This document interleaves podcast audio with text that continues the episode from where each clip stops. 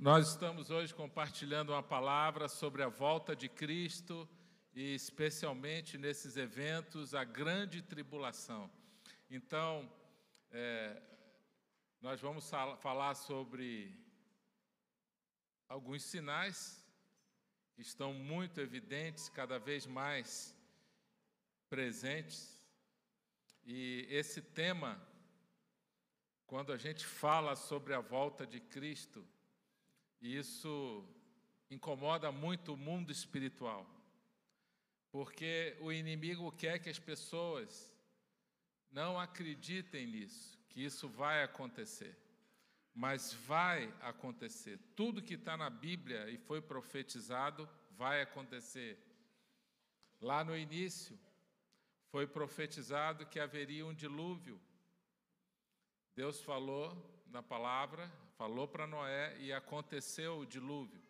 Deus falou que através de Abraão seria criada uma grande nação e, e todas as famílias da terra seriam abençoadas através de Jesus, que é um descendente de Abraão, e isso aconteceu. Deus falou que Sodoma e Gomorra seria destruída, aconteceu. Deus falou que Jesus viria Queria nascer o Messias, ele veio.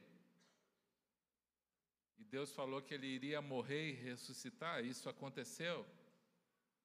E tudo que foi profetizado na Bíblia vai acontecer. E Jesus, quando Jesus, na ascensão dele aos céus, ele falou que ele iria voltar, e não só nesse momento, mas em outros momentos, como em Mateus 24, Ali tem um sermão profético que fala da volta de Cristo, Lucas 21, e também o apóstolo Paulo falou em várias passagens sobre a volta de Cristo. Então isso quer dizer que vai acontecer. Amém? Você crê nisso? E é uma verdade. Vai acontecer exatamente isso. E no momento que Deus achar que deve acontecer, mas tem alguns sinais, por exemplo, Jesus falou em, Lucas 21, ele disse que os, discípulos perguntaram ali sobre alguns sinais, e ele falou que haveria guerra, nação contra nação, terremotos, fomes, pestes, em grande intensidade. E ele falou também que seria como as dores do parto, dores da mulher grávida, ou seja, as contrações iriam acontecer de forma mais intensas de forma é, é, mais forte em intervalos menores, como é a contração de uma mulher que está para dar à luz a uma criança. Então, é, esses eventos eles vão acontecer. É, e alguém pode até perguntar, mas terremoto sempre aconteceu, né? fome sempre teve, e só que com a proximidade da volta de Cristo, é como as dores de parto, isso ia acontecer de forma mais intensa, é como as contrações da mulher grávida, em intervalos menores. Então, essa é a diferença. Jesus falou que ia acontecer fomes, pestes, terremotos, guerra. A gente está hoje aí na iminência de uma terceira guerra mundial, com potências atômicas. E o mundo não resistiria a uma terceira guerra mundial envolvendo né, bombas atômicas. Então, é, nós estamos com muitos sinais da volta de Cristo, que está próximo. Daniel 12,4 fala desse aumento da tecnologia. Diz, ele diz ali que o conhecimento vai se multiplicar de uma forma intensa. É, Hoje, todo mundo tem acesso ao conhecimento, sem sair de casa, sem sair ali na sua mão, tem toda uma quantidade de informação ali no seu celular que você tem acesso a tudo, a inteligência artificial. Então, a tecnologia está se multiplicando o conhecimento, acelerando absurdamente, e isto é um sinal que Daniel 12, 4 fala. Daniel foi um profeta que anunciou em vários momentos é, eventos do fim dos tempos.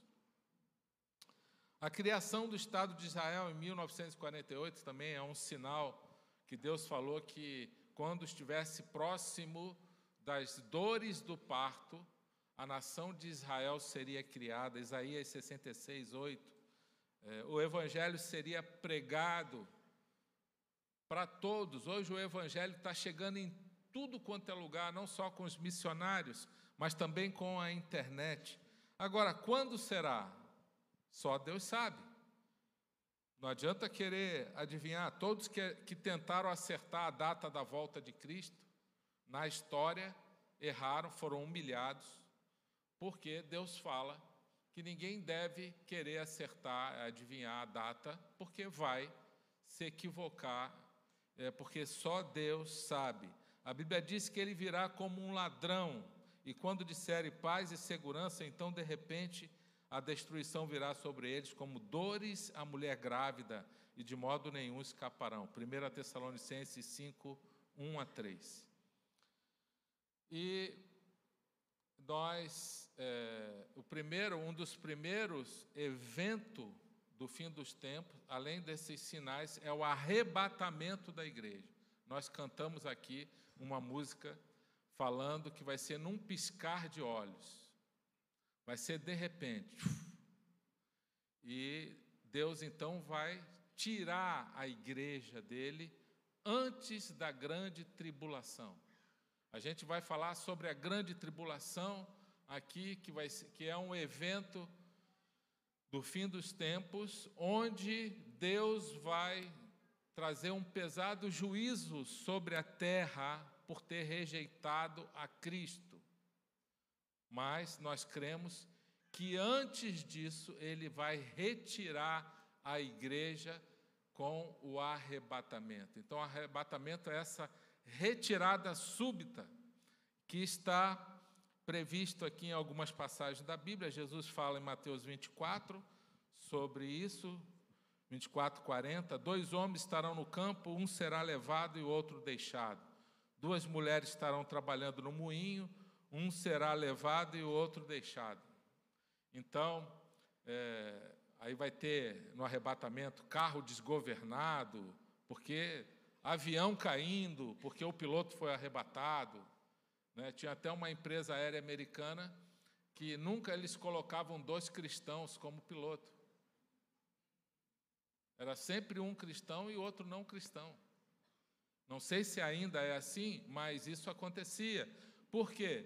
Porque é, é, aqueles diretores entendiam, se houvesse um arrebatamento, o avião pelo menos não ia cair e aquelas pessoas iam ter chance ali, inclusive, de aceitarem a Cristo no período da grande tribulação.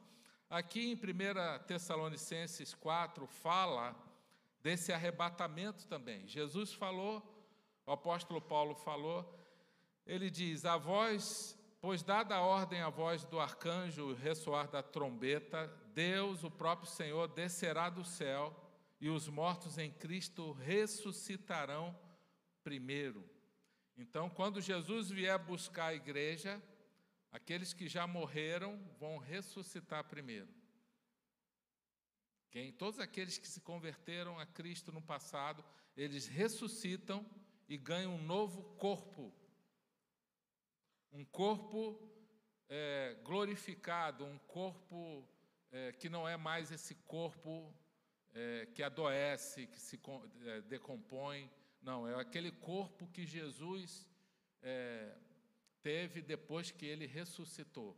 É um corpo de uma outra dimensão é, que atravessa a parede, ele não está mais nessa dimensão. É um corpo, é, o corpo que Deus preparou para os seus filhos desde lá do início, lá no Éden, que o pecado roubou esse corpo.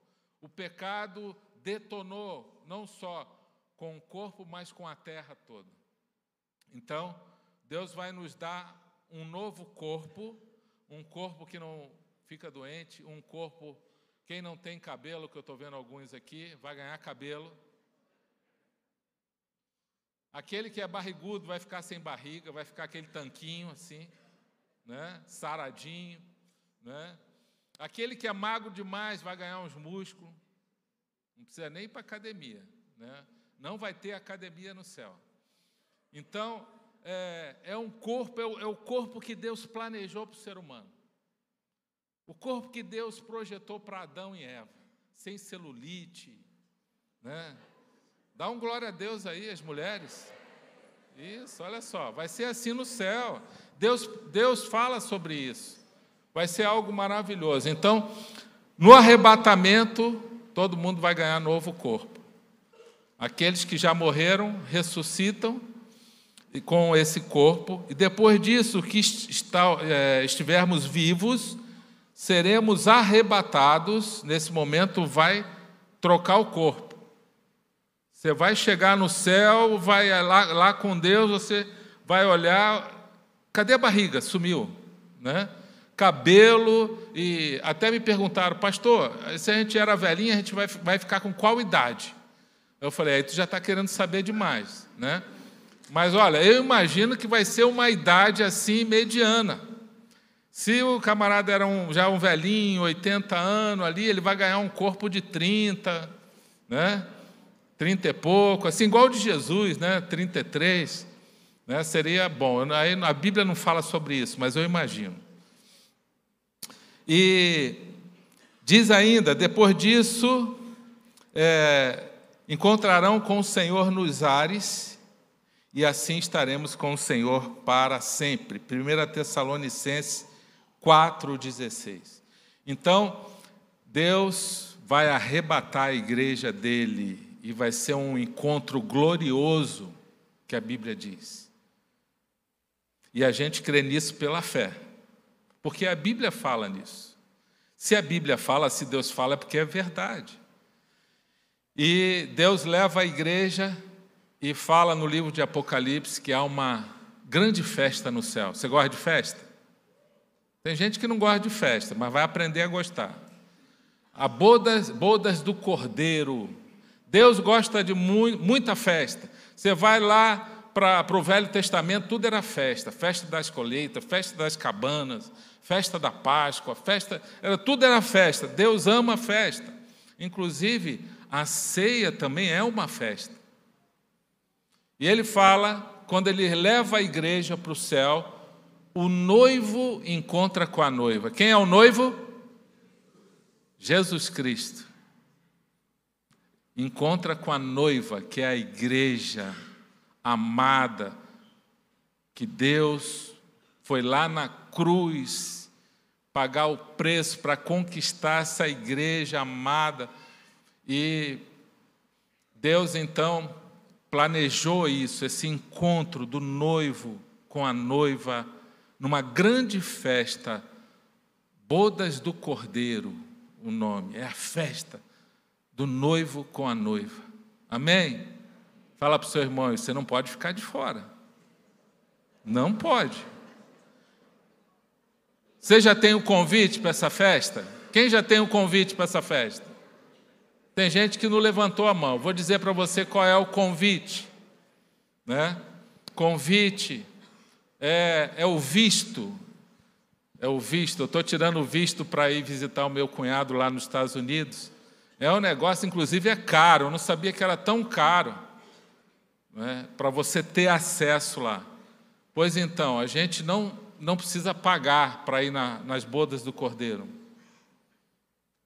O convite, o acesso, o visto, o passaporte é você crer, entregar sua vida a Cristo.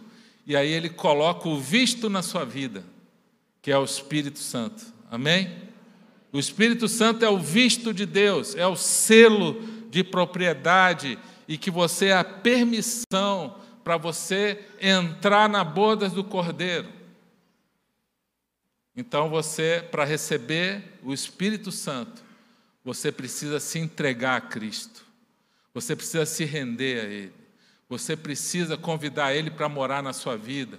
E você precisa crer que Ele é Deus, que Ele é o Filho de Deus, e que ele morreu na cruz e ressuscitou para te dar vida e vida eterna.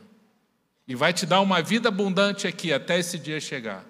É isso que ele promete, é isso que Deus quer para os seus filhos. O sonho de Deus é estar com toda a família reunida na cidade celestial, na nova Jerusalém celestial. Esse é o sonho de Deus. Deus criou o ser humano para amá-lo. E esse dia vai chegar. Amém? Diga, esse dia vai chegar. Uma coisa nós temos a certeza: nós não ficaremos aqui para sempre. Então, ou nós vamos encontrar com Ele, ou Ele virá encontrar conosco nos ares no arrebatamento. Isso vai acontecer. E aí a gente está na festa lá, né? espero que ninguém fique aqui na grande tribulação. Fala aí para o seu irmão, você não pode ficar. Hein? Se Jesus vier buscar a igreja, você não pode ficar. Amém? Imagina só, toda a igreja, a gente lá na festa, lá na boda do Cordeiro, e vocês na, na grande tribulação aqui? Não dá. É ou não é verdade? E a grande tribulação aqui vai ser pesado o negócio. Vai ser chumbo grosso. Vai ser difícil. Né? Então, é, Deus tira a igreja, só que aqui na terra vai acontecer os sete anos de grande tribulação. E aí vai ser muito difícil. Jesus falou sobre esse dia. Vai ser Mateus 24, 21. Haverá então a grande tribulação, como nunca houve desde o princípio do mundo até agora, nem jamais haverá. Se aqueles dias não fossem abreviados, ninguém sobreviveria, mas por causa dos eleitos, aqueles dias serão abreviados. Então vai ser um tempo de juízo de Deus sobre a terra, com pragas, guerras, é, terremotos, forças da natureza em convulsão, grande perseguição daqueles que ficarem aqui e vão se converter. Muitos vão se converter na grande tribulação, porque eles vão chegar à conclusão que é tudo aquilo que está na Bíblia é verdade, que o arrebatamento aconteceu. Famílias onde um é cristão salvo e o outro não. A mulher foi arrebatada, o marido ficou, o filhinho foi arrebatado também, porque criança pequena já é salva. E ficou o homem lá, e cadê a minha mulher, cadê o povo, cadê a igreja? Ele até frequentava a igreja, era um frequentador de igreja, mas não era salvo, não se converteu de verdade. E ele vai ficar na grande tribulação. Quando ele se toca dessa realidade, ele pensa assim: puxa vida, a Bíblia tudo é verdade. E ele se quebranta. Isso vai acontecer com muita gente. Em Israel também, muitos judeus ortodoxos, lá os judeus ortodoxos estão lá no Muro da Lamentação, pedindo para Deus enviar o Messias. Não é a volta do Messias, enviar o Messias. Só que eles não sabem, eles não aceitam que o Messias já veio, Jesus Cristo, já cumpriu a missão dele e agora ele vai voltar não como um salvador, ele vai voltar como juiz. Ele arrebata a igreja e depois ele volta no final da grande tribulação como um juiz e como um rei que vai reinar no, no milênio. Então, é, muitos vão se converter, inclusive em Apocalipse 7,13 o apóstolo João tem uma visão daqueles que estão vindo da grande tribulação salvos, e diz assim: Quem são estes que estão vestidos de branco e de onde vêm? E Jesus fala para eles: Estes são os que vieram da grande tribulação e lavaram as suas vestes e as branquearam no sangue do Cordeiro. Então, muita gente vai se converter na grande tribulação. Qual vai ser o problema? Que vai ser debaixo de muito sofrimento, muita perseguição, porque o anticristo vai se levantar contra a igreja, vai se levantar e vai perseguir com muita intensidade aqueles que se converterem de verdade. Ele vai ter a igreja dele. ele vai ter o falso profeta, ele vai ter a falsa igreja, mas todos estarão com a marca da besta. O problema é que quem coloca a marca da besta não vai mais ter salvação, diz a Bíblia. Quem é, coloca a marca da besta agora está aliançado com o anticristo. E a igreja verdadeira, aqueles que se converterem aqui, eles não vão querer colocar a marca da besta. Então, eles vão viver fugindo. A igreja vai se reunir escondida, vai para o meio do mato, vai, a igreja vai ficar assim na grande tribulação. E enquanto isso acontecendo muitos e muitos problemas. Que eu vou citar alguns aqui que fala no livro de Apocalipse. Há duas, três correntes teológicas sobre a grande tribulação. Primeiro, a que a gente crê aqui na nossa igreja, chamado pré-tribulacionista, ou seja, haverá um arrebatamento antes da grande tribulação. E depois tem aqueles que acreditam que a igreja vai passar pela grande tribulação, ou seja, Jesus só arrebata a igreja no final da grande tribulação. E tem aqueles que acreditam que a igreja será arrebatada no meio da grande tribulação, que são chamados os mesotribulacionistas. Então, tem os pré-tribulacionistas, pós-tribulacionistas e os mesotribulacionistas. Então, é, isso é tão importante? Não, mas é só para você saber, porque você pode encontrar alguém falando depois: não, a gente acredita aqui que a igreja vai ficar na grande tribulação e vai sofrer tudo isso que eu vou falar aqui. Eu nem falei ainda as tragédias que vão acontecer na grande tribulação. Eu, particularmente, não acredito que Deus vai deixar a igreja amada, a noiva de Cristo, sofrer tudo isso todo esse, esse juízo sobre a terra que ele vai colocar. Então, baseado aqui em alguns versículos que eu vou ler, Deus ele vai retirar a igreja e aí sim vai acontecer a grande tribulação. Talvez isso seja tudo novo para você e você está aqui hoje para aprender isso porque é importante. Se Deus fala que é importante, a gente precisa saber. Ele não quer que a gente seja ignorante quanto à volta de Cristo. O diabo, sim, o diabo quer que você não se preocupe com isso, o diabo quer que você não tenha temor, o diabo quer que você viva a sua vida sem santidade, sem temor a Deus. Agora, a verdade é, ele vai voltar. E depois eu vou dizer como que a gente tem que esperar ele. Então, por que nós cremos que a igreja de Cristo não vai passar pela grande tribulação? Ou seja, ela será arrebatada antes. O primeiro versículo está em Apocalipse 3,10. Diz assim: Visto que você guardou a minha palavra de exortação à perseverança, eu também o guardarei da hora da provação, que também é um nome dado à grande tribulação. Guardarei da hora da provação que está para vir sobre todo o mundo, para pôr à prova os que habitam na terra. Apocalipse 3,10. Então, Deus está falando que Ele vai retirar a igreja. Essa igreja, essa palavra é para a igreja de Filadélfia, ali as sete igrejas do Apocalipse. A igreja de Filadélfia é a igreja verdadeira, aquela que foi fiel e que Jesus cumprimentou, elogiou essa igreja. Então ele fala que ele vai guardar, guardarei da hora da grande tribulação que está para vir sobre todo o mundo. Então, ele promete que ele não vai deixar a igreja nesse momento tão difícil que o mundo vai passar, que está previsto na Bíblia. O outro é, é também previsto em Daniel 12, 1, que é um, um profeta é, que fala do fim dos tempos. Diz assim: haverá um tempo de angústia, tal como nunca houve desde o início das nações e até então.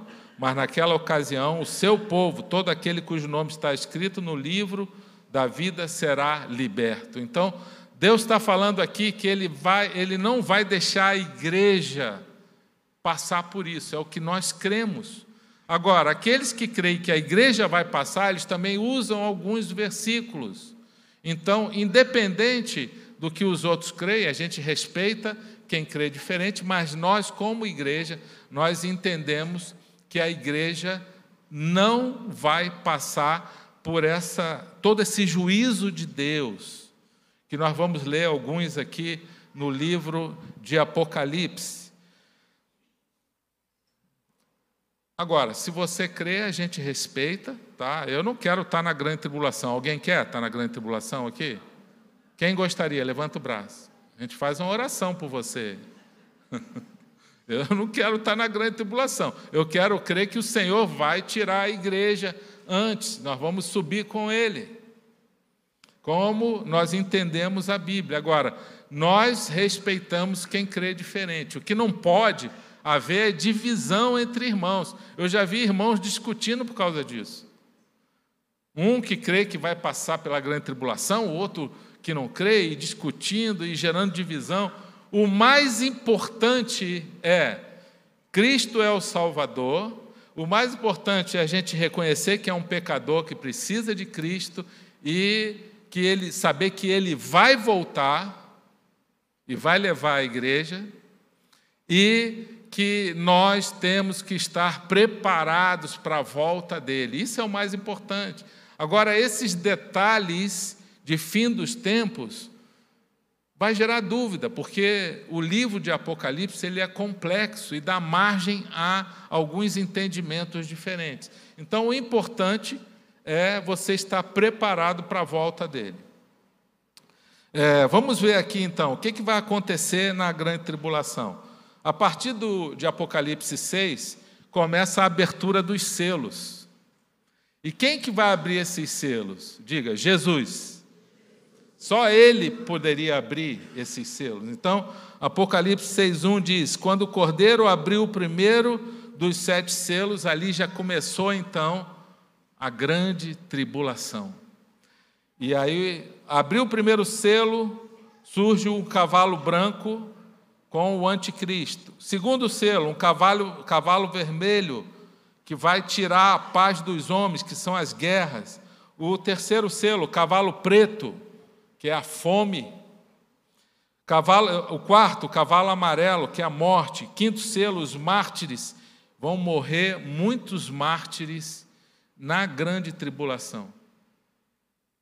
Muitos que vão se converter, eles vão preferir ir para o céu logo. Vai ser tanto sofrimento na terra que eles vão preferir é, morrer logo, se entregar à morte. Sexto selo, terremotos e sinais no céu. O sétimo selo são as sete trombetas. Aí começa agora uma outra fase, dentro desses sete anos, agora com as trombetas que um anjo vai tocar.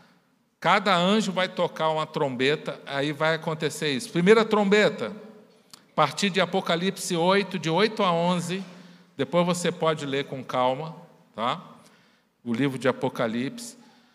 E quem já leu o livro de Apocalipse aí? Levanta o braço. Aí, algumas pessoas, as pessoas acham difícil, é difícil, mas quando você vai lendo, cada vez que você lê, você vai recebendo revelação de Deus, Deus vai te dando entendimento, né? Aparecem algumas coisas estranhas ali, e inclusive animais escatológicos, como a besta que sai do mar com chifres, a besta que sai da terra e a besta que sai do mar é o anticristo.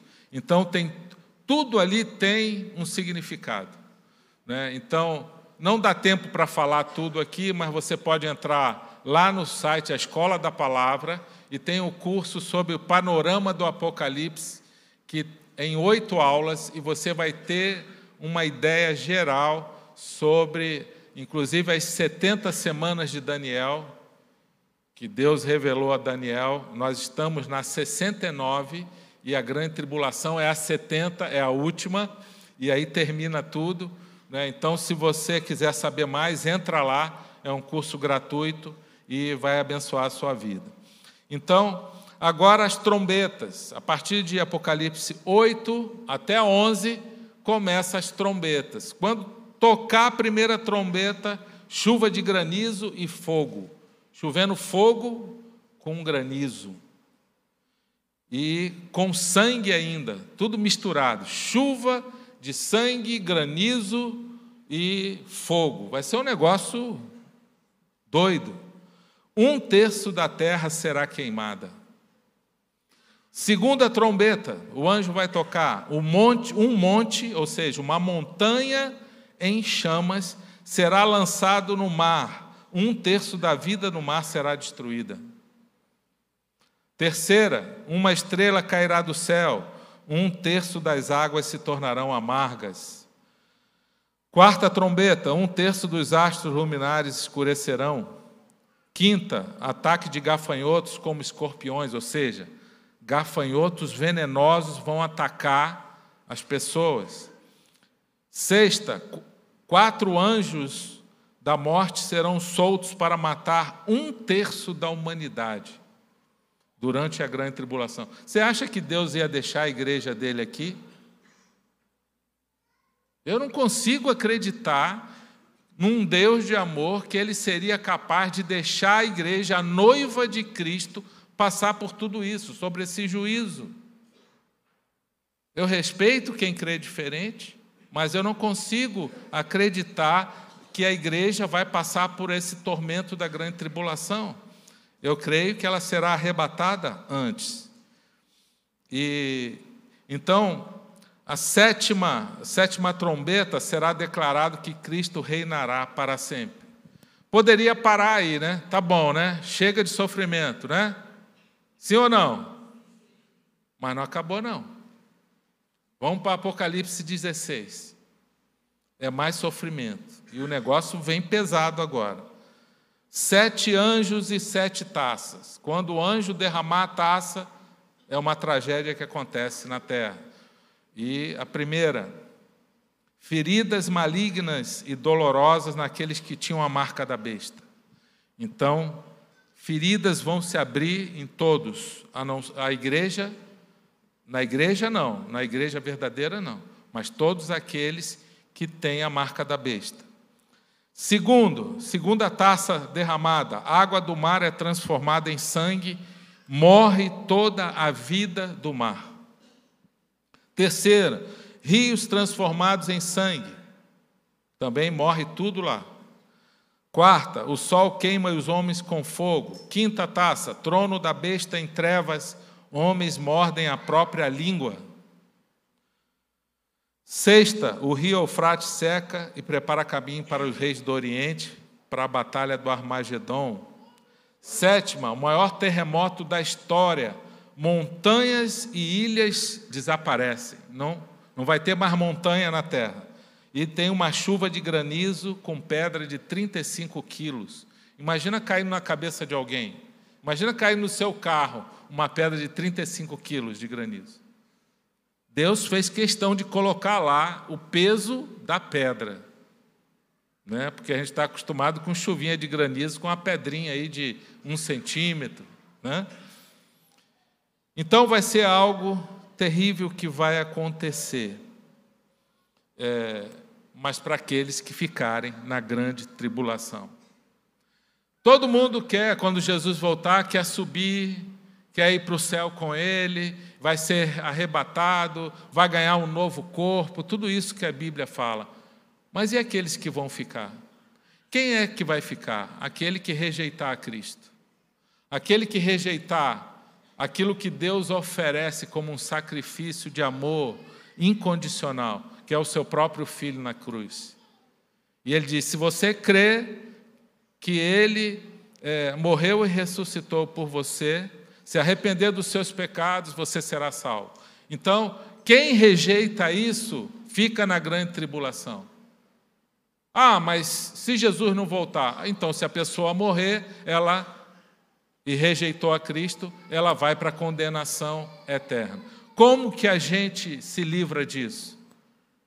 recebendo a Cristo, crendo em Jesus como Senhor e Salvador. Precisa aceitar a Cristo no coração. No final da grande tribulação, dos sete anos, Jesus volta, vem, Agora não é mais para arrebatar a igreja, porque a igreja já está no céu. Agora é para destruir o anticristo, encerrar os sete anos da grande tribulação. Então a Bíblia diz que ele destrói o anticristo com um sopro.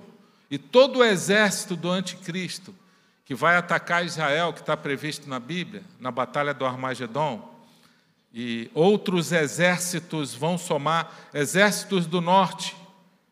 Tudo indica que é Rússia e China que vão fazer parte dessa coalizão, vão atacar Israel. E Jesus, então, no final da grande tribulação, dos sete anos, ele volta e a Bíblia diz que todo olho verá a volta dele. Como que todo olho verá? Né? Todos aqueles que estão aqui na grande tribulação vão ver através da internet, da TV. Ele vai descer sobre o Monte das Oliveiras e ali ele destrói o exército é, do anticristo. E diz a Bíblia que com um sopro ele destrói o anticristo. Segundo Tessalonicenses 2:8. Então será revelado o perverso a quem o Senhor Jesus matará com o sopro de sua boca.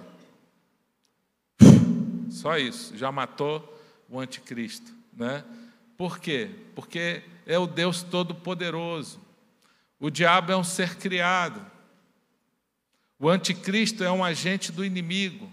É um ser humano que ele vai fazer sinais e maravilhas, que ele vai seduzir o mundo. O termo usado é esse, é sedução. Ele vai seduzir o mundo, mas é Satanás que está operando, e ele então seduz nações para ir contra Deus, mas Jesus volta, então, no final da grande tribulação, e com um sopro ele destrói o anticristo e todo o seu exército. Nós não queremos passar na grande tribulação, nós queremos estar no céu. Nessa hora, na grande tribulação, a igreja não está mais na terra, está lá com o Senhor, a igreja que foi arrebatada. Amém? Você quer estar lá? Sim ou não? Não vamos ter dúvida com isso, né? E nós cremos que isso tudo é verdade, que Deus ensina e que vai acontecer, como tudo já aconteceu na Bíblia, tudo que foi profetizado. Agora, o importante, como que a gente tem que esperar ele? Fala em 2 Pedro 3, 10, 11.